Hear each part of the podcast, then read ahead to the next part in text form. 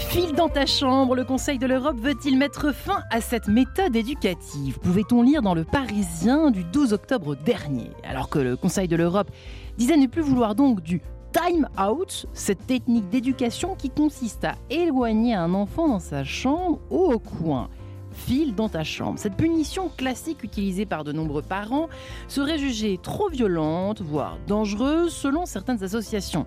Le Conseil de l'Europe donc remet actuellement en question cette pratique. Mais alors, demander à son enfant de s'isoler, est-ce vraiment une violence éducative? Si c'est le cas, par quoi remplacer cette sanction? Est-il possible d'interdire légalement cette punition? L'éducation positive est-elle au fond laxiste ou véritablement bénéfique pour les enfants? Toutes ces questions, nous les poserons dans cette émission quai de sens. Est-on maltraitant quand on dit à son enfant file dans ta chambre? Eh bien, j'ai la joie euh, de recevoir mes trois invités pour en parler. Bonjour, mesdames. Bonjour. bonjour. Alors, Liliane Emmett Pierre, bonjour, la prêtresse du sommeil de nos petites têtes blondes, n'est-ce pas, qui est venue en parler récemment. Psychologue clinicienne que vous êtes toujours, psychanalyste, qui avait publié euh, notamment Aimer ses enfants sans se laisser dévorer édité euh, en livre de poche.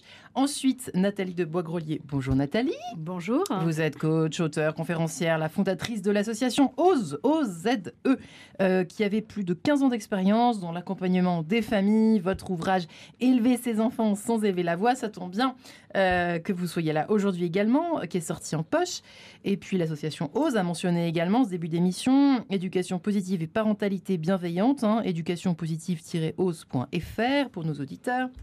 Et enfin, Gabriel Viala. Bonjour Gabriel. Bonjour Marion. Ça fait plaisir de vous revoir quelques années après votre dernière visite ici, mère de famille que vous êtes. Attention, vous êtes prêts, auditeurs 8 enfants en 2022. Et vous ne saviez pas les unes les autres. On la bouche bée. Ben voilà, écoutez, euh, vous la prenez maintenant. 8 enfants. Et oui, c'est possible. Vous êtes responsable associatif auprès de couples. Euh, vous publiez le 18 janvier prochain Éduquer la conscience des enfants aux éditions Artage avec de nombreux témoignages, je crois en tout cas. Euh, alors effectivement, ce qu'on peut lire à droite à gauche, c'est en gros qu'il y a une sorte de bataille d'Hernani entre l'autorité assumée et puis ce qu'on appelle l'éducation bienveillante, qui semble être de plus en plus, moi c'est vrai qu'ici, en recevant énormément de, de psy en tout genre, de coachs en tout genre, etc., euh, beaucoup reviennent sur cette histoire d'éducation positive. eh bien, j'ai envie de commencer par vous, Nathalie Bois-Grelier. Eh bien oui, je, je suis d'accord. Moi qui œuvre depuis plus de 15 ans sur la thématique de l'éducation positive, euh, je trouve qu'il y a euh, eu une dérive ou une mal-interprétation du cadre de l'éducation positive qui a des répercussions très importantes bah, sur euh, les femmes. Excusez-moi, hein, il, y a, encore peu d'hommes qui sont concernés sur la charge mentale ou le burn-out. Et puis je, je constate aussi euh, une, faiblesse euh, psychologique ou psycho-affectif d'adolescents, voire même d'enfants et de jeunes adultes, ou une difficulté à faire face euh, à l'effort, à la contrainte, comment dirais-je, à la, patience, à l'attente, qui sont liées justement euh, euh, à euh, cette éducation positive. Sans limite, on peut dire ça comme ça Sans limite, sans limite. Moi, je vais vous donner un exemple. je n'ai pas été forcément d'accord avec des grands noms de la parentalité positive, mais il était difficile parfois, dans notre société, il est difficile de faire entendre une voix dissonante, une voix en désaccord. Euh, pour pas la citer, Catherine Gagen disait bah, Votre enfant va se mettre à manger des haricots verts quand il sera prêt. Bah, c'est totalement faux. Euh, je n'ai jamais vu un enfant qui se mettra à manger des légumes et des fruits s'il n'a pas un parcours d'accompagnement et d'initiation, hmm. certes un peu ludique, attentif, bienveillant. Et oui, on va arrêter de laisser l'enfant, excusez-moi, trois heures devant son assiette ou lui faire ravaler ce qu'il a craché. Hmm. Ça, d'accord. Mais il y a tout un parcours d'accompagnement avec une autorité, une fermeté sur lequel on ne lâche pas parce que non, votre enfant ne se mettra pas euh, à se coucher euh, tout seul parce qu'il aura l'intelligence d'écouter euh, ses sensations de sommeil et se dire ah bah tiens effectivement demain il y a école je vais me coucher. Déjà je pose la question combien d'adultes arrivent déjà à percevoir leurs signes de sommeil Ne m'en parlez pas. et respectent respectent leur sommeil? Hein? Alors, votre enfant de 3 ans ou de 6 ans, quand papa joue aux jeux vidéo ou est devant la télé, c'est mal barré. Bah, c'est mal barré. Donc, voilà un petit peu les, les, excès et les dérives de la parentalité positive. Je voulais apporter une information. Il faut savoir que la communauté européenne a validé et reconnu l'éducation positive comme l'approche la plus respectueuse envers les enfants et les parents. Ce qui n'empêche pas que des fois, il y a des dérives ou des... Excusez-moi. On va peut-être passer la parole du coup à, Aline. Merci, effectivement, euh, on, a bien compris votre message. Euh, vous, vous remettre. Euh, D'aplomb, chère Nathalie, Liane Lamet Pierre, comment est-ce qu'on en est arrivé là en gros? Comment est-ce qu'on en est arrivé là à inter... interdire fil dans ta chambre Qu'est-ce qui s'est passé? Alors, effectivement, je vois une évolution. Ça fait pratiquement 50 ans que je vois énormément de familles et d'enfants. Hmm. Dans le temps, ceux qui débordaient, c'était les adolescents. Hein, on venait en consultation parce qu'on n'y arrivait pas avec son adolescent. Et depuis une dizaine d'années, euh, je vois des petits bouts de choux de deux ans avec lesquels les parents n'y arrivent pas. Donc je voudrais dire une chose d'abord. Je ne sais pas ce qu'est l'éducation positive bienveillante on a toujours, nous, euh, psy, psychanalystes et tout, fait de l'éducation positive, bienveillante, comme s'il y avait une éducation qui n'était pas bienveillante. Il y a déjà quelque chose qui colle pas ah, là-dedans. ça, je sais pas, ça me, ça me heurte beaucoup, car j'ai l'impression d'avoir fait toujours euh, en sorte que l'enfant ne soit pas malmené, que l'enfant soit aidé, accompagné dans le fait de grandir. Alors n'empêche que vous, vous, décryptez dans votre livre, en fait, les, euh, vous allez dans les recoins, au fond, des, doubles messages, des ambivalences, et Dieu sait qu'il y en a dans l'éducation, Liliane Hamet Pierre. Euh, on se laisse facilement dévorer dans un sens et dans un autre. Au fond, c'est un peu ça votre message. Euh, oui, mon message dans le livre, effectivement, c'était la dévoration plaisir et la, la dévoration, au contraire, terrible. Hein, la dévoration plaisir, c'est ben, notre enfant vient nous solliciter, on est en admiration. On existe. Comment? On existe d'une certaine façon. Par... On, existe, enfin, on est fier de, de ce qu'il fait, même si il nous dérange toutes les deux secondes. Et puis il y a la dévoration en fer, où là on n'en peut plus, parce que on, est débordé, il n'y a pas de limite, ou il déborde, il déborde du cadre. Et donc, file dans ta chambre, oui, on est dans notre sujet. file dans ta chambre. On déborde, on est débordé. je suis très étonnée que le Conseil de l'Europe n'ait pas d'autre chose à faire que ça et s'occupe de conseils éducatifs euh, dans sa charte. Enfin, je suis très étonnée. Je pense qu'il y a d'autres problèmes que celui-là, que le timing out et que fille dans ta chambre. Si les petits-enfants ou les grands-enfants ne connaissent pas d'autres frustrations que le fil dans ta chambre, c'est quand même, euh, je trouve, le contraire d'une maltraitance. Fil dans ta chambre, c'est une manière où on, arrête la relation. On dit pour l'instant, tu vas dans ta chambre. Et aller dans sa chambre, c'est une chance extraordinaire. La chance, c'est un, c'est un nid, c'est un, refuge pour l'enfant. Il y a tous ses jouets, il y a, enfin, euh, aller dans sa chambre, on ne met pas sur le palier. Oui, l'enfant qui dit, euh, les parents qui disent va sur le palier, c'est autre chose. pas le trottoir non plus. Tu vas dans la cave mm. ou, dans le placard. Voilà, on n'est pas dans le placard. il va dans sa chambre. Mais j'espère et je souhaite à cet enfant qu'il n'y arrive aucune autre frustration euh, dans, sa vie. C'est rien du tout d'aller dans sa chambre et ça permet de, de, mettre euh, une pause dans la relation et de faire que le parent ne déborde pas et surtout que l'enfant comprenne euh, en quoi il a débordé. Hein, il a transgressé l'interdit ou il a débordé. C'est vrai que, alors Gabriel Viala, vous qui êtes en plus notre, notre cas d'école du jour, vous êtes. Est-ce que vous dites dans ta chambre à vos enfants déjà Alors j'avoue, ça m'a fait réfléchir parce qu'en fait, je l'ai très peu utilisé euh, en y réfléchissant. Vous n'avez pas eu besoin peut-être? Euh, Non, non, j'ai pas des enfants parfaits et je ne le suis pas du tout non plus. Euh, par contre, alors j'ai dit, j'espère que c'est pas mettre sur le palier, hein, mais j'ai beaucoup dit, aller faire un tour dehors, dans le jardin. Ah, c'est pas pareil. Alors oui, voilà. Euh, en fait, je ne l'ai pas fait parce que euh, souvent, j'ai constaté que ça ne marchait pas, enfin, pour mes enfants. Euh, ils sont pas, ils sont, ma dernière a 3 ans, donc peut-être qu'elle en aura besoin. Hein, je Mais les tout petits, j'avais plusieurs petits qui faisaient des grosses colères. Hein, et en fait, quand ils sont dans leur colère, en fait, ils n'entendent pas les informations. Donc, en fait, il fallait plutôt les porter quelque part pour qu'ils soient au calme ou qu'ils arrêtent de nous percer les oreilles moi, j'arrive encore à entendre des bruits d'enfants qui crient, mais mon, mon, mari, ça le rend dingue. Donc, en fait, il faut déplacer l'enfant. Voilà. Euh, ça, c'est pour le cas des, petits. Et puis surtout, nous, ce qu'on s'en est rendu compte assez rapidement, c'est que pour les adolescents, les grands jeunes, limite, ils attendent qu'on leur dise ça parce qu'ils peuvent s'éclipser. en l'occurrence, pour ne pas débarrasser la table. Alors, on était plus, en fait, on s'est dit d'ailleurs ça avec mon mari, on est plus pour une, éducation participative. Ça ne veut pas dire une éducation sans sanction. Mais si un enfant ou un grand, un grand jeune est insolent, par exemple à table, il sait qu'il devra euh, nettoyer le, sol. Et donc, ce ne sera pas simplement donner le coup de balai, ce sera aussi passer la serpillière. Euh, voilà. Et alors, en l'occurrence, ils il commencent par dire non, mais ils reviennent le faire. Donc, je sais pas. Good job. Hein. en tout cas, une sanction participative, c'est intéressant pour le coup. Euh, qu'en pensez-vous, Nathalie Effectivement? Ah, c'est très bien. Effectivement, on est plus sur la punition arbitraire, peut-être même euh, violente. Il faut que la, la, la, punition ait du, euh, la punition ait du sens. Et effectivement, elle a un, un intérêt collectif. Ouais. Voilà.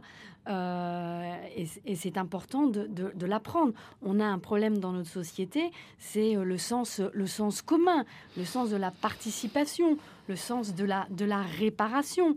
Euh, voilà, nous, en tant qu'adultes, on, a envie qu'une personne qui se comporte mal dans la société soit mise à l'écart, soit sanctionné, puni, ou est un rappel à l'ordre, bah, euh, ça commence dès la maison. À un moment donné, il faut poser un cadre, une limite, et, dire à l'enfant stop. Et moi, je préfère euh, des parents qui vont dire va dans ta chambre, mets-toi dans le coin et réfléchis, qu'un enfant qui va taper, qui va menacer, qui va priver de, de repas. Euh, je rappelle que moi je suis quand même pour l'éducation positive, mais je reconnais ces abus. Il faut savoir que, euh, si je me trompe pas, qu'il euh, y a euh, pratiquement trois décès dans le mois d'enfants dus à la maltraitance. La maltraitance, elle, existe. Et, et, la loi sur la fessée a permis quand même de faire un travail de prise de, conscience de notre relation à l'enfant, de ce qu'était un enfant. Ça a permis l'État euh, de se doter de moyens pour former les professionnels du monde de l'enfance, de légiférer et d'avoir un outil juridique pour accompagner des, des, parents qui débordent. Et régulièrement dans la presse maintenant, mmh. on a des témoignages de femmes ou de parents euh, qui ont maltraité leur... Euh, leurs enfants. Mais du coup, si euh, Va dans ta chambre n'existe plus, quels sont les, les, outils qu'ont les parents pour euh, justement stopper ce débordement, ne plus se faire dévorer par son loulou qu'on adore mais euh, qui vous épuise? Parce que ô combien un enfant de 3 ans ou de 6 ans bah, il sait revenir à la charge ce qui provoque euh, dirais-je également des burn-out. Exactement, sujet d'autres émissions que nous allons encore, que nous allons encore, euh, euh, nous allons encore euh, mettre en place ici à Enquête de Sens. Liliane Nemeth-Pierre, vous dites dans votre livre, c'est ainsi que l'enfant est devenu aujourd'hui un, un, être très précieux, mais qui ne doit pas déranger, ne pas s'agiter, ne pas être malade, ne pas faire de bruit ni de vagues. À lui, impérativement donc de bien dormir, de bien grandir, de bien travailler. Un enfant, oui, tant qu'il fonctionne bien. Mais dès que quelque chose ne va pas, certains parents ont le sentiment d'être bouffés. Et c'est là où il y a des, effectivement soit des dérives d'extrême violence, parce qu'à un moment donné, c'est pas, c'est pas possible ça. Mais c'est ce qu'on voit aujourd'hui. Et justement, les parents qui, qui n'interviennent pas ou qui ne font pas de sanctions, eh bien, ils sont euh, dans une quête d'amour, de ne pas entrer en conflit avec leur bébé ou leur enfant. Et euh, du coup, à un moment donné, ils sont obligés d'intervenir. Et là, ils vont intervenir violemment puisqu'ils ont laissé faire, laissé faire, laissé... Ils sont débordés, et même s'ils sont dans le fait de ne pas être violents, ils vont l'être pour interrompre la relation. Quand vous analysez cette peur d'abîmer, on l'a vu dans la presse il y a quelques temps, ça m'avait d'ailleurs alerté, je m'étais déjà dit à l'époque, il y a quelques mois, il euh, faut qu'on fasse quand même une émission, il faut qu'on invite euh, Liliane Nemeth-Pierre, Nathalie de Boisgrelier, Gabriel Biala, pour essayer de répondre à cette problématique qui est euh, cette peur d'abîmer les enfants. C'est pas par hasard non plus que ça tombe là en ce moment. Oui, alors on, on pense que fil dans ta chambre, enfin, le fil dans ta chambre ne me plaît pas beaucoup. Va dans ta chambre, c'est quand même moins agressif que fil dans ta chambre. C'est une expression que je n'utiliserai pas. Je trouve qu'il euh, y a une connotation agressive. Bon, euh, euh, ce que vous me demandiez là, c'est bah, sur la peur d'abîmer les enfants. Oui, alors on a peur de les traumatiser. Voilà. Hein, tout le temps, il faut être dans l'amour, il faut que tout se passe bien, et de dire à un enfant non, c'est traumatiser, c'est peur de traumatiser un enfant. Je le vois dans mon cabinet, j'ai une cheminée ancienne, hollandaise, avec des petites portes. Et euh, souvent, l'enfant petit, pendant la consultation, il joue et il a envie d'ouvrir les petites portes de la cheminée. Et alors ça, c'est un, test. Enfin, je m'en sers pas de test, mais ça, il se trouve que c'est comme ça. Et alors, il y a des enfants, je dis non, non, tu n'ouvres pas la cheminée. Alors, il y a des enfants, bon, bah, ils partent et puis ils vont jouer ailleurs. Il y en a d'autres, ils vont se réfugier dans les bras de papa ou de maman parce qu'ils supportent pas la frustration, le fait que je dise non. Ils sont vexés que j'ai dit non. Puis il y en a d'autres, c'est la grande scène du 2, qui hurlent pendant une heure parce que j'ai dit non à l'ouverture de la cheminée. Et là, il y a du boulot. C'est mon placard. Et là, c'est les hurlements qui ne supportent pas la moindre frustration et la moindre limite. Hmm. Bon, mais le, fil dans ta chambre, euh, je reprendrai ce que disait Gabriel tout à l'heure. Pour un petit, on va pas dire un petit deux ans, va dans ta chambre. Non, ça n'a pas de sens. Non, un déplacement, un déplacement, il va se mettre dans un coin, pas forcément euh, dos, pas forcément dos à nous, mais il reste, il ne joue pas pendant quelques secondes. Plus l'enfant est petit, plus le timing out est court. Bon, et pour les plus grands, on peut dire va dans ta chambre. Hmm. Mais ce qu'on voit, c'est que les enfants à partir de 7-8 ans maintenant, dès qu'on leur fait une remarque, ils filent dans leur chambre. Alors ils filent, pas dans le sens agressif là, mais on leur dit quelque chose qui leur plaît pas, hop, ils vont dans leur chambre. Et là, le timing out n'existe plus. Ils vont eux-mêmes. Hein. Il faut que ça soit euh, l'adulte qui décide. Quand l'enfant est au coin, hein, quand il est dans un coin, c'est l'adulte qui décide. Non, maintenant tu peux venir. C'est pas l'enfant qui tout d'un coup sort du coin ou de la chambre. Non, je t'ai dit que tu restais. C'est l'adulte qui décide. Et je crois que dans notre société aujourd'hui, on est trop dans l'horizontalité. Il n'y a plus la verticalité avec le parent qui est le chef. Moi, je pensais jamais dire dans ma consultation qui sont les chefs à la maison? C'est un mot qui me, qui me heurte un petit peu, parce que ça fait un peu militaire et tout. Et il y a des, enfants qui répondent c'est moi. Hein? Hmm. Et quelquefois, je mets un temps fou à ce que l'enfant arrive à reconnaître que c'est papa et maman les chefs. Donc on n'est plus. Ça dit quelque chose. On est dans l'horizontalité aujourd'hui. Les enfants sont un peu des pères, P-A-I-R-S. Vous voyez, on est presque, on discute avec eux de la punition, de ce qu'on leur dit. Maintenant, mets un pull, mets un pull. Mais comment les parents disent à un enfant, mets un pull? Mon cœur, euh, tu peux mettre un pull Voilà, comme si c'était une contrainte traumatisante. L'enfant, il peut décider qu'il met un pull rouge ou vert, mais il met un pull parce qu'il fait froid. Qu'est-ce qui se passe dans la tête de, parents euh, C'est des parents qui ne, qui ne supportent pas d'être désaimés quelques secondes. Hein euh, quand j'entre en conflit avec mon enfant, ben, il est en colère, je t'aime pas, je veux changer de maman, je veux changer de papa, etc. Mais c'est comme ça. Je veux dire, euh, l'éducation ne peut pas, on ne peut pas éduquer un enfant sans conflit. L'enfant est dans la jouissance immédiate, dans le plaisir, alors que la vie impose des contraintes. Il est l'heure d'aller se coucher, il est l'heure d'aller à l'école, maintenant on part, maintenant euh, on fait ceci, cela. Donc il y a tout le temps un conflit entre la jouissance immédiate et le plaisir que veut l'enfant, dans lequel il est, et nous, les parents, qui imposons des limites, des contraintes dans le réel. Est-on maltraitant quand on dit à son enfant file dans ta chambre C'est un peu la question, c'est même complètement la question que nous décryptons ce matin avec nos invités Liliane Nemeth-Pierre, Nathalie de Boisgrelier et Gabriel Viella. A tout de suite.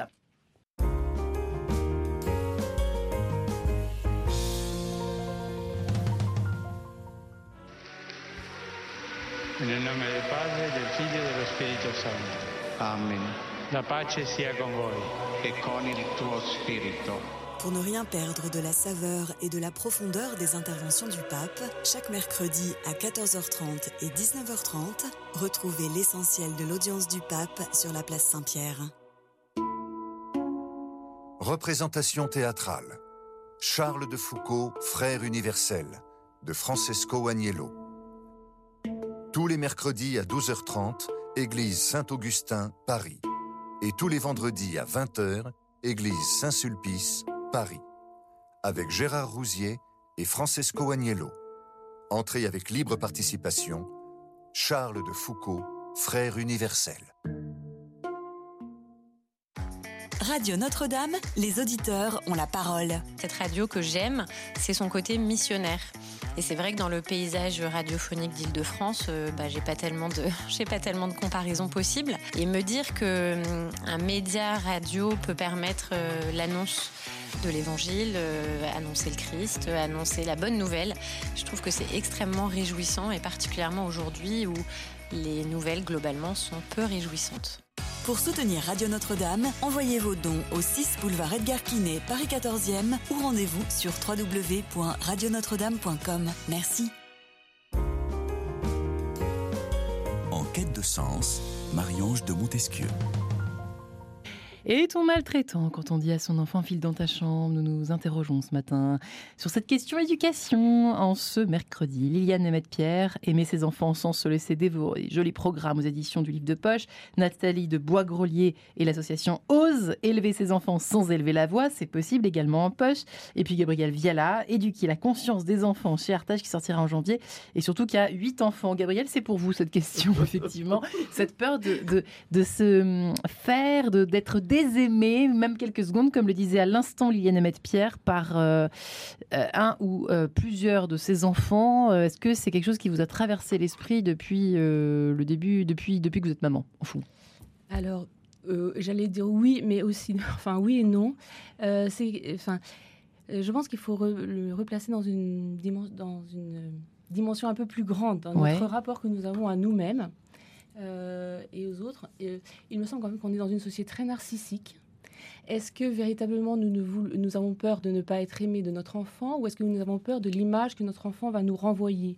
Donc est-ce que en fait finalement euh, c'est ce que vous disiez dans votre ouvrage est-ce que nous avons, est-ce que nous allons accepter finalement les fragilités, les difficultés, l'imperfection de nos enfants, ou est-ce qu'ils vont nous renvoyer à euh, finalement une, détresse narcissique pour nous-mêmes en fait? Est-ce que si euh, mon enfant euh, ne répond pas à un code social ou à l'école ou scolaire, est-ce que je vais me sentir en danger? Par exemple, est-ce que je vais perdre de la valeur? Le portable, par exemple, hein, le code scolaire, ce dont j'y pense, si je lui donne pas de portable, le pauvre chou par rapport à ses camarades, ça va être épouvantable hein, à supporter. C'est ça que vous voulez dire? Alors, ben, justement, la, la, question, si j'aime vraiment mon enfant, je vais vouloir, vouloir son bien. Est-ce qu'il a la maturité pour gérer un portable? Et la plupart d'entre nous, enfin en tout cas moi, je vois déjà que je n'y arrive pas à gérer mon portable. Hein. Euh, je reste déjà beaucoup trop de temps euh, sur les réseaux sociaux. J'ai tout le temps l'impression que je vais rater une information, donc il faut que je retourne voir les mêmes journaux toute la journée. Euh, je vois à quel point c'est un défi, alors que j'ai été élevée sans portable. Enfin, vous voyez, je me suis même mariée sans portable. Donc, euh, non. parce que c'est pas possible. Je vois aussi dans les relations plus pour les pour les fiancés, enfin pour ceux qui se dessinent au mariage, à quel point ils sont scotchés l'un à l'autre et n'ont plus le recul pour pouvoir s'interroger véritablement est-ce que c'est la bonne personne? Bon, c'est un sujet. Mais ça commence très jeune.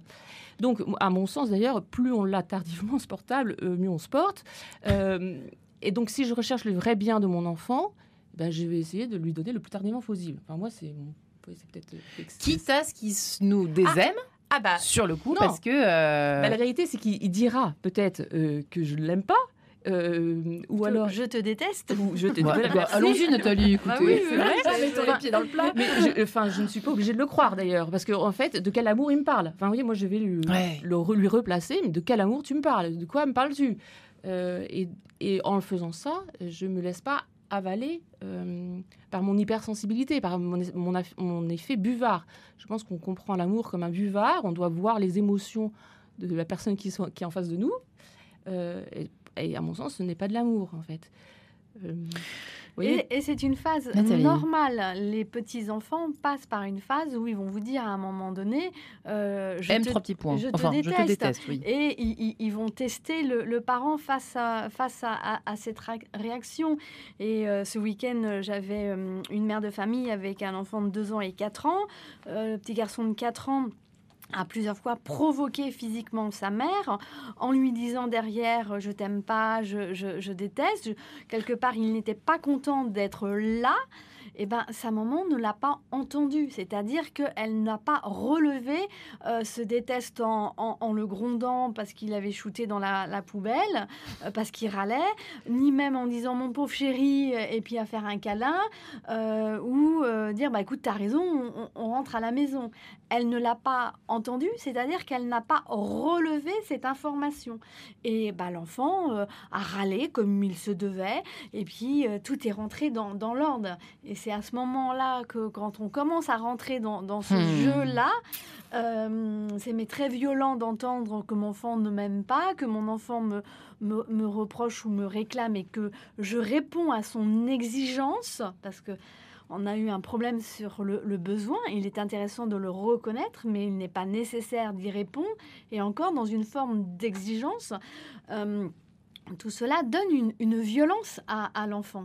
D'où l'importance de savoir mettre de la distance et euh, de lui dire, bah, écoute, va dans le canapé, réfléchis, ou bah, va dans ta chambre. Et puis, bah, le soir ou une heure après, de reprendre la situation et, euh, et d'en débriefer avec lui en disant bah, qu'est-ce qui s'est passé, euh, de parler euh, justement. Ça, c'est quand il était un peu plus vieux. Quand il a... pas, tout petit. Non, non, non, non, non, non, non, on débriefe pas effectivement avec un petit loulou de deux ans. Mais euh... Liliane.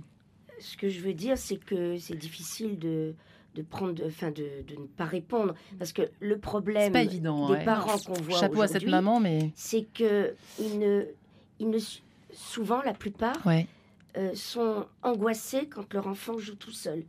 Or, quand un enfant joue tout seul, ça veut dire qu'il est bien, qu'il est sécure, qu'il est bien avec lui-même. D'accord. Et, et il passe à côté de lui, ils lui font une caresse, ou ils le regardent, oh tu joues bien. Ou ils, sont, ils ont l'impression, beaucoup de parents ont l'impression qu'il est abandonné s'il est en train de jouer tout seul. Or, plus un enfant joue tout seul, mieux il est avec lui-même. Et plus il augmente sa confiance en lui.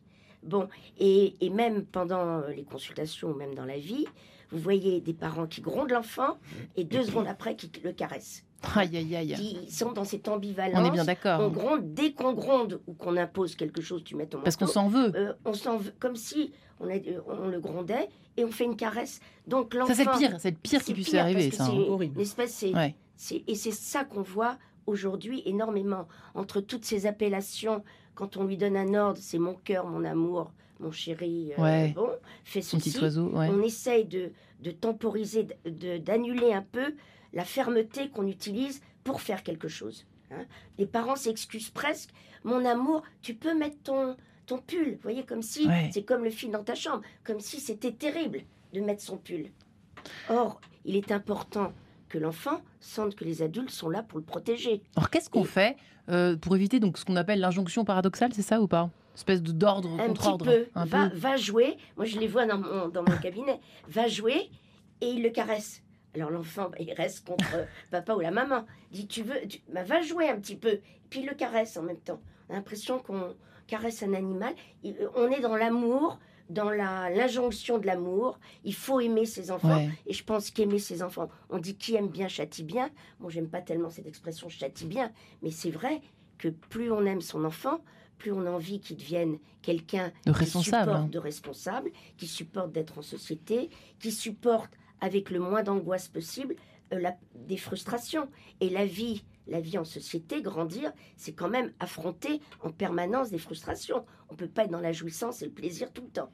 Donc, c'est très bien, c'est de, de mettre en place peu à peu des petites frustrations. Au début, le bébé, on ne laisse pas attendre on apporte le biberon au sein tout de suite. Puis peu à peu, on dit je prépare le biberon. Attends, je vais te donner le sein. On met quelques minutes d'écart. Et c'est ça, peu à peu, c'est mettre quelques minutes d'écart dans la non-jouissance immédiate qui fait que l'enfant ou le bébé peut supporter un petit peu d'attendre, peut supporter que les parents se parlent un petit peu entre eux, etc.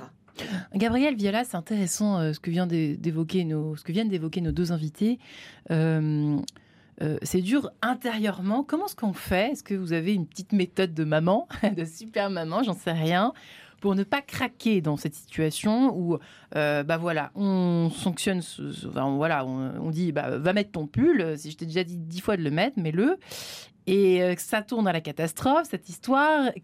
comment comment fait-on pour rester calme pour ne pas tomber dans, dans le, le contre-ordre, dans l'espèce de euh, de choses étranges, d'attitudes complètement incohérentes au fond alors, moi, j'ai peut-être le souci des vieilles mamans, enfin, c'est ce que me diraient mes grandes. Vous parce que dans, dans, les familles nombreuses, les aînés passent leur temps à dire que les derniers sont mal éduqués. nous. Voilà. Et donc, euh, c'est d'ailleurs compliqué parce que c'est les aînés, enfin, les, les, enfants plus grands sont plus sévères avec leurs petits frères et sœurs. Et donc, les parents passent un peu hmm. leur temps à temporiser parce que. Euh, il y a même des taloges qui se passent entre, entre frères et sœurs. Et donc, on est obligé de dire non, tu, n'as pas le droit de, taper ton frère, même s'il met pas son manteau. Alors, on se retrouve là, c'est compliqué au niveau des injonctions contradictoires. Voilà. Donc moi, ma difficulté, c'est plutôt de retrouver de l'énergie.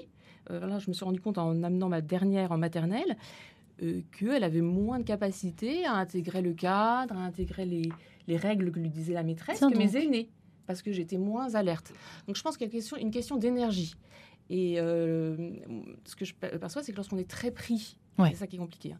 quand on a son travail, énormément de, soucis, on est moins alerte. Voilà. En fait, il faut en fait éduquer demande une énergie hmm. et, euh, et, demande aussi certains prémices, enfin, un paradigme intérieur euh, et qu'il faut avoir intégré. C'est-à-dire, par exemple, éduquer quelqu'un, aider un enfant à grandir, c'est grandir soi-même. Je pense qu'il faut valoriser l'acte d'éducation, mais il faut valoriser cette, verticalité.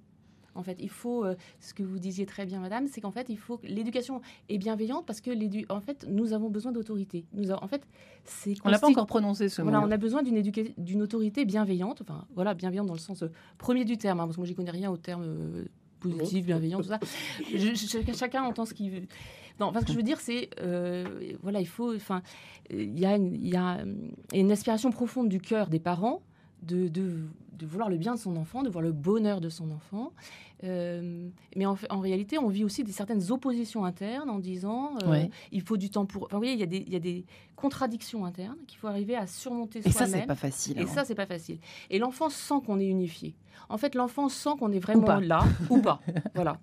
Euh, et du coup, c'est-à-dire, je pense, moi, ma grand-mère, parce que vous parlez beaucoup de pull, et c'est marrant parce que ma grand-mère était tout le temps, me disait tout le temps, ils veulent être malades, mettez leur pull. C'était très important. C'était très important pour elle. Et elle était aussi choquée de voir que ses propres enfants n'imposaient pas. Euh, qu'on mette son pull pour aller jouer dans son jardin parce qu'elle ne voulait pas qu'on attrape de rhume chez elle. D'accord. Ce qui était. Euh, mais et en fait, ce qui était très étonnant, je m'étais fait déjà la réflexion, c'est que lorsqu'il n'y avait pas les parents, et qu'on était seul avec notre grand-mère, eh bien, il n'y avait aucun problème pour mettre tous hmm. notre pull. Euh, et, et, pourquoi ça? Parce qu'elle était présente à nous. En fait, elle était là. Euh, elle, voilà.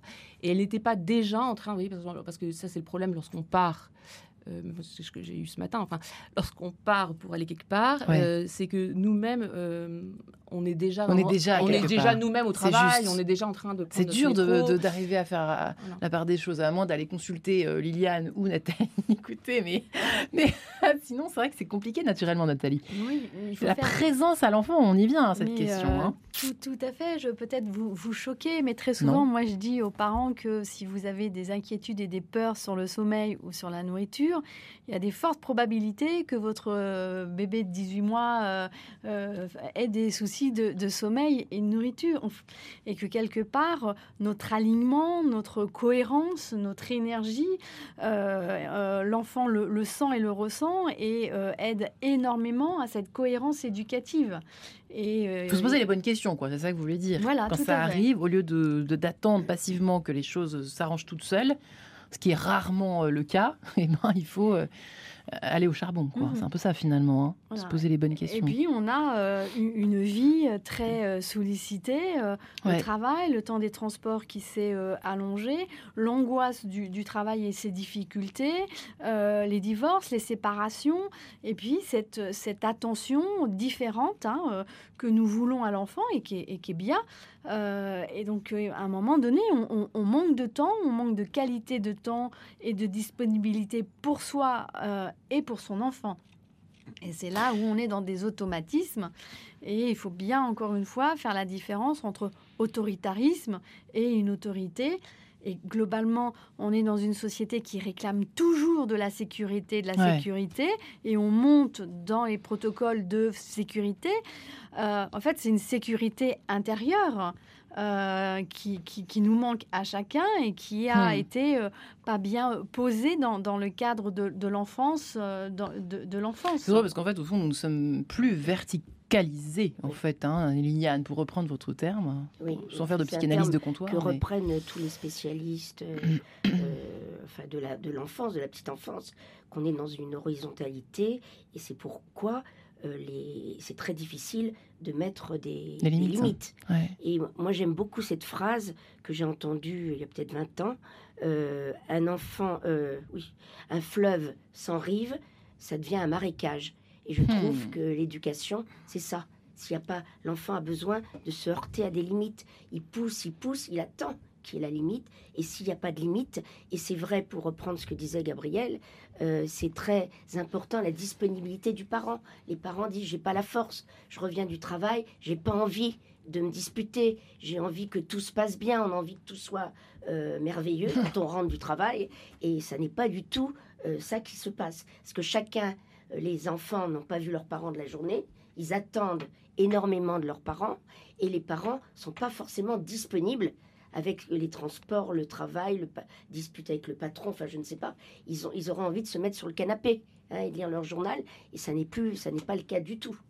Donc c'est compliqué, cette disponibilité et ce, le, fait d'entrer en conflit avec son enfant demande de l'énergie. Eh et je trouve que ça c'est important ce qu'a dit Gabriel, le fait d'avoir de l'énergie. Il y en a plein qui me disent non moi je peux pas, je peux pas me battre pour ça, j'abandonne.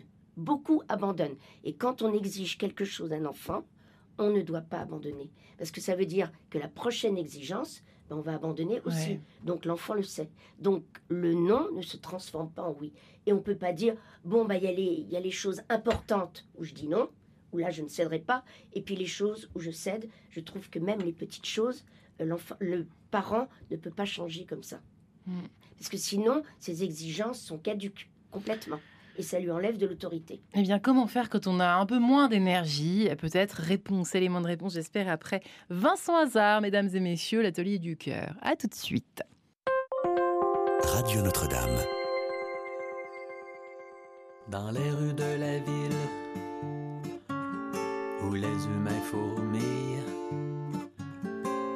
petits villages, au fond des forêts sauvages, c'est un mal nécessaire qui frappe la terre sous le ciel d'été ou l'hiver quand il a neigé.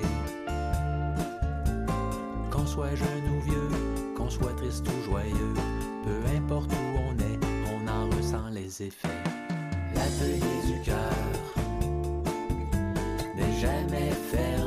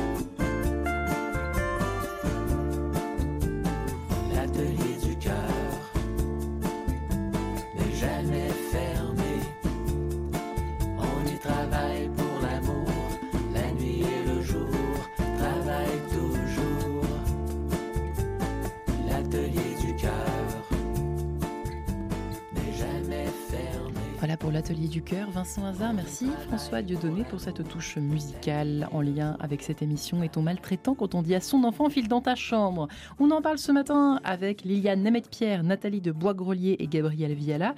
Nathalie de Boisgrelier, effectivement, nous arrivons à la fameuse et à la fâcheuse question de l'enfant roi. Euh, non, non, mais je plaisante, mais c'est ça en fait le cœur du sujet. C'est un vrai, c'est un, un, vrai sujet. Et euh, cette question de, de cadre, d'autorité qui n'est pas posée à l'école, se enfin posée à la maison, se retrouve à l'école. Et derrière la problématique de salaire des enseignants, euh, il y a un épuisement des, des, des enseignants qui ne peuvent pas gérer 25, 27 enfants qui ont une relation, euh, comment dirais-je, à la limite, euh, à l'attention, à la concentration, au respect de la consigne, qui est chacun fait comme je veux, ce que je veux, quand, quand, quand je veux. Et c'est une vraie problématique, d'autant plus que ces enseignants, très souvent, ont des groupes WhatsApp de parents, donc ils ont 30 élèves, 60 euh, parents.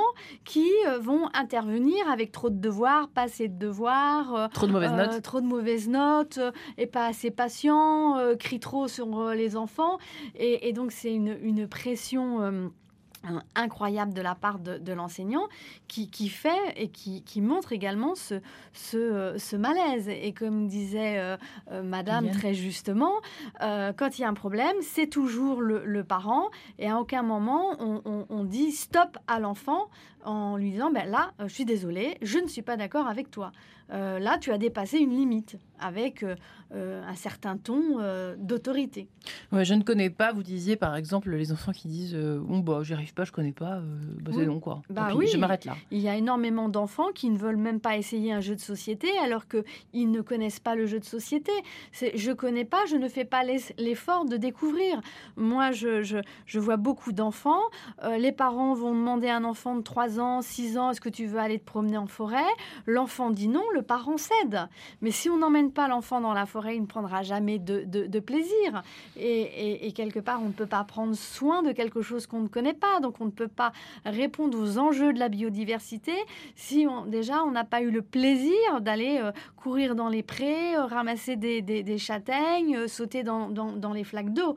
Et, ça, c'est très important. Et donc, des fois, il est nécessaire de ne pas demander l'avis à son enfant de, de 4 ans, 6 ans, 7 ans, surtout pour aller lire un livre, aller faire du vélo, jouer dehors ou, euh, euh, comment dirais-je euh, jouer au, jeu de, société.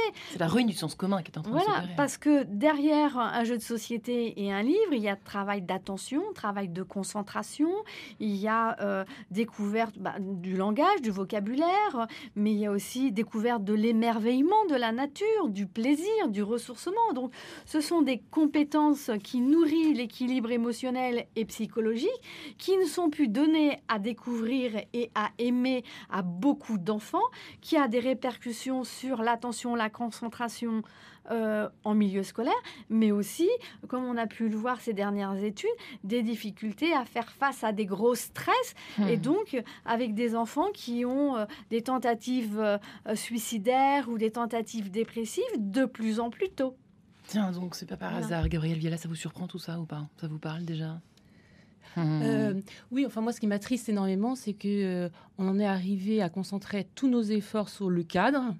En fait, il faut que nos enfants soient bien élevés, qui, enfin, voyez, qui, sur le cadre, sur le, la bienséance, au détriment, normalement, enfin, au détriment du fond, c'est-à-dire euh, l'instruction, le sens moral. Enfin, normalement, on devrait avoir un cadre sain, SAIN, qui soit pas maltraitant, qui soit, qui soit, qui soit bon pour l'enfant. C'est-à-dire, va pas non plus euh, enfin, moi, j'ai un grand sens de la liberté, donc euh, moi, je suis plutôt pour une éducation quand même assez minimaliste au niveau du cadre. C'est-à-dire qu'il faut laisser le temps à l'enfant de jouer seul, il faut laisser à l'enfant le, temps à l'enfant de d'explorer. De, enfin, je ne suis pas pour des emplois du temps extrêmement. Ce n'est pas possible de toute façon avec euh, autant d'enfants que moi.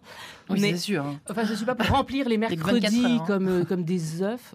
Alors ça, c'est quelque chose effectivement. Ça aussi, on le voit beaucoup. Des parents qui certainement peut-être parfois croient bien faire, mais en fait, c'est pas forcément une bonne chose non plus de remplir comme ça les emplois du temps. De voilà, mais ce que je constate, c'est qu'il y a énormément de parents qui, qui s'intéressent énormément à l'emploi du temps. Voilà, les, les, quand on voit dans les, les réunions de parents d'élèves, euh, de plus en plus, les instituteurs, même les professeurs, même les directeurs d'école nous parlent du règlement pendant pratiquement les trois quarts de la réunion.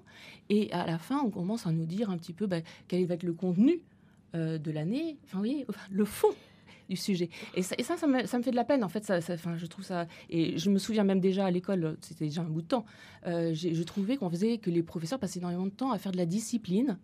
au détriment de la transmission. Mais oui, parce qu'ils peuvent plus se permettre de faire autre chose, étant donné que c'est le bazar. Exactement. Je, je, crois que vous avez raison de regretter tout cela, mais je pense que les enseignants sont quand même soumis à, au désordre, à, au non-cadre. Et malheureusement, c'est la position du cadre qui, qui, enfin, qu'on vient poser tout le temps. Ah tout le temps. Les enseignants sont plus à faire de la discipline qu'à donner du contenu. Ils sont obligés de d'arrêter les enfants qui n'ont aucune limite. Oui, je ne C'est terrifiant. Si beaucoup d'enseignants sont gênés. Euh, si je déplore, c'est plutôt pour encourager, c'est-à-dire euh, pour encourager les parents euh, dès la toute petite enfance. tout à fait. Parce que tout ce qui est fait finalement avant la scolarité, mmh. c'est tout ça gagné. Voilà.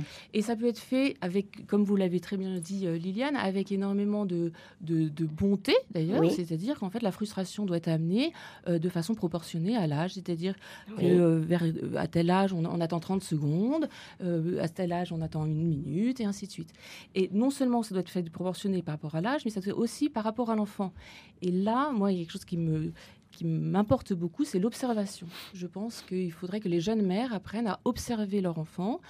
Pour avoir eu huit enfants, justement, ça a été un bonheur de voir à quel point il n'y en a pas un pareil, alors que, vous voyez, on a le même... Mais ça sert à quoi d'observer? Qu'est-ce que ça fait? Qu'est-ce que pourquoi Eh bien, parce, parce qu'en fait, votre, les enfants sont tous très différents et donc ils vont tous avoir des difficultés qui vont être euh, différentes les unes des autres et, et, aussi ils vont avoir des atouts différents. Euh, c'est-à-dire que vous allez avoir des petits, par exemple, euh, vous pouvez avoir un enfant qui est très curieux et vous pouvez vous servir de sa curiosité euh, pour l'aider, par exemple, à la patience. Euh, vous avez au contraire un enfant qui peut paraître euh, plus intérieur. enfin, vous voyez, quelqu'un qui, passerait à côté de son enfant pourrait le trouver paresseux. Mais en fait, en le connaissant mieux, vous, vous découvrez que, en réalité, non, il a un tempérament plus flegmatique. Lui, pour le coup, il attend, il attend, mais il pourrait attendre très très longtemps. Donc, il va falloir plutôt travailler sur la volonté. Euh, c'est-à-dire en observant son enfant, on a juste. On y gagne. Alors, euh, on nous, a, nous, atterrissons sur ce quart d'heure de, de solutions, si je puis dire, parce qu'on nous attend. On sent les auditeurs qui frémissent derrière leur, euh, leur application, leur radio. Liliane et Nathalie, Nathalie Bogro, Liliane et Pierre. Qu'est-ce qu'on peut faire? Donc ça, c'est peut-être une bonne idée, l'une et l'autre, Nathalie, Liliane, le fait d'être plus de plus, ah, connaître un petit peu L'observation euh, est un, très bel outil et on, évite d'être dans la précipitation euh, et on prend de cette, cette distance. Et très souvent, l'enfant va aussi apprendre à euh, rectifier la situation ou à la régulariser. et en plus, si on l'accompagne et on le, on, le, on le soutient dans, dans, dans, cette action, c'est une, une, une, bonne solution de ne pas surréagir et de toujours euh, surintervenir euh, dans l'idée d'une perfection, dans l'idée de, hmm. de rien, euh, rien laisser. Mais on, ne peut pas toujours, on ne peut pas toujours attendre. Ah bah Par exemple, pour aller à l'école le matin, bah, il faut être habillé, avoir petit déjeuner, etc. Donc on ne peut pas attendre. je veux dire, on ne peut pas toujours prendre une distance. C'est l'heure de l'école, c'est l'heure de l'école. Donc qu'est-ce qu'on fait Qu'est-ce qu'on fait, Liliane? Dans ces cas-là? Alors il y a des, il y a des parents qui emmènent leur enfant en pyjama. Non, c'est vrai ou pas? Oui, qui peuvent le faire une fois ah pour montrer que ben on va à l'école, que l'école c'est sacré, on peut pas euh, enfin transgresser, c'est obligatoire l'école. Bon, il y a des parents qui font ça une fois, mais tous les parents vont pas faire ça. Hmm. Alors ce qu'on fait, bon, moi je dis ça, mais c'est pour le matin seulement. Comme solution, c'est que on s'habille d'abord. On met deux heures à s'habiller s'il le faut, et je veux pas mettre cette couleur, et je veux mettre ma jupe, et je veux mettre mon pantalon. Bon, il y a des enfants qui contestent tout l'habillement. Hein, tous les matins. Et, c'est une vraie guerre. Et c'est une vraie guerre. À quel âge C'est une vraie guerre. À deux ans Très tôt. de plus en plus tôt. Bah, écoutez. Donc, on s'habille d'abord et on petit déjeune après. Comme ça, les parents ne sont pas anxieux, il est toujours pas habillé et il reste deux heures à table. Mais c'est normal ça que de choisir les habits à deux ans euh, Je non. Bah, je pas, pose des questions comme ça. Deux ans, peut-être pas. Euh, peut-être pas. C'est pas choisir, c'est s'opposer. C'est ah s'opposer. Euh, c'est contester en fait ce que la mère a préparé ou le père a préparé. C'est oui, ça, ça, arrive. Ça arrive de plus en plus tôt maintenant, les histoires d'habillement le matin. Mais qu'est-ce qu'il faut faire? Il faut quand même. Là, il faut, il faut y aller. Gabriel, vous faites quoi quand euh, ils veulent pas s'habiller comme vous l'avez décidé? pas les vôtres? Si, si, aussi. Ah, non, mais faites, euh, on ben, parle de la vraie vie. Hein. de la vraie vie. Exactement. Parce que là, on prépare les affaires la veille et, euh, et en fait, on fait par. Enfin, justement, à mon avis, il faut préparer les affaires même avant le dîner. Euh, Ah, pour donc le coup, je suis pour l'anticipation. Ça, oui, c'est mais pas- alors, moi, je vois des parents qui préparent. hein, Ouais. les Et le matin, ouais. Et le matin, l'enfant conteste tout ce qui a été préparé. Ah oui, Alors moi, qu'est-ce qu'on fait, Gabriel bah, moi, je dis non. Ah, bah non, je Voilà, dis vous On dit non, C'est quoi. Non, c'est tout. Voilà. Alors, J'ai pas, eu, j'ai pas eu besoin d'amener les enfants en pyjama, mais je l'aurais fait, oui. Enfin, c'est-à-dire qu'en fait, il faut, euh, faut une fermeté. La Ouais. fermeté, est- pour moi, la fermeté est, un, est une charité. En fait, c'est une. Oui.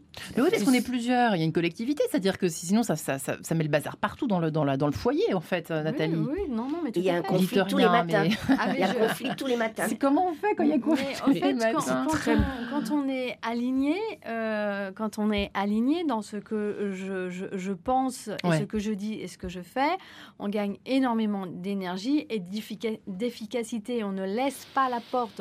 C'est ça, en Après, fait. hein. Après, si on veut faire plaisir à, à son enfant de 2 ans ou de 4 ans, Le dimanche, quoi. on peut dire, bah, le mercredi et le week-end, c'est toi qui choisis. Les jours d'école, c'est moi. C'est moi. Et le ton de la voix et l'incarnation de, de cette énergie Ouais. va régler énormément de, de C'est ça que les parents solutions. pourraient comprendre ce matin, hein, peut-être Voilà. les unes les autres, au fond. Je sais pas. Non, je- Liliane nous a Je fait ne sais timide tout pas à euh, coup. si la fermeté, euh, une famille, c'est des interactions entre tous les enfants.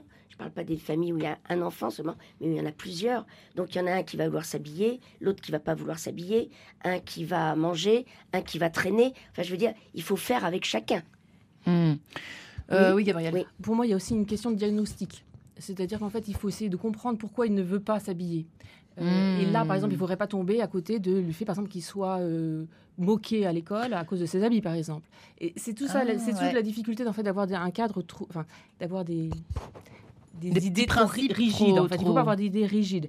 Euh, je pense lorsqu'on a une, une- qu'on s'est fait une certitude, en fait, que là, par exemple, c'est véritablement caprice parce que il veut nous mettre en retard pour nous énerver. Parce qu'en fait, il en a un, un- Ou pour qu'on s'occupe de lui. ou pour qu'on se... Ah, Et justement, vous- là aussi, encore bien ça, hein. diagnostic. Diagnostic encore. Ouais, ouais, ouais, tout à fait, Euh, ouais. Mais il peut y avoir plusieurs raisons. Mais il y a des moments où il faut arriver à... Dans ce cas-là, il faut tenir. Hmm. Il y a des moments où, lorsqu'on on peut sentir à l'intérieur qu'on doit tenir. Hmm.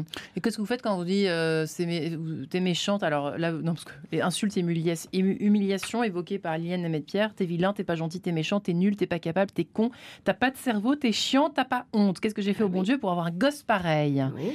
Pour éviter d'en arriver là, chers Voilà. amis ES, comment faire? Alors c'est sûr que les insultes comme ça, ou les humiliations, ça marche très bien. Parce que l'enfant, son narcissisme est atteint, il est blessé. J'allais dire, euh, c'est, enfin, je veux dire, c'est une violence euh, terrible, une violence verbale terrible. Euh, donc c'est faut surtout- travailler en amont, faut retravailler. en amont, bien Ouais. sûr. On peut dire, on peut user de fermeté, mais jamais J'en des arrivais là, quoi. Hein, et Nathalie des, et des Après, choses bah, pareilles. Ça existe. Ça Nathalie. Je vois Gabrielle qui, qui ouvre des grands Ouais, yeux ouais. parce qu'elle se dit Moi, j'ai jamais dit ça à mes enfants. Bien sûr que tous les parents ne disent pas ça, mais il y a des parents dans les moments où ils sont excédés, ils peuvent Et dire sort, des choses. Ouais. terribles. C'est pire qu'une gifle. hein. Il faut ça, savoir, il faut savoir demander de l'aide.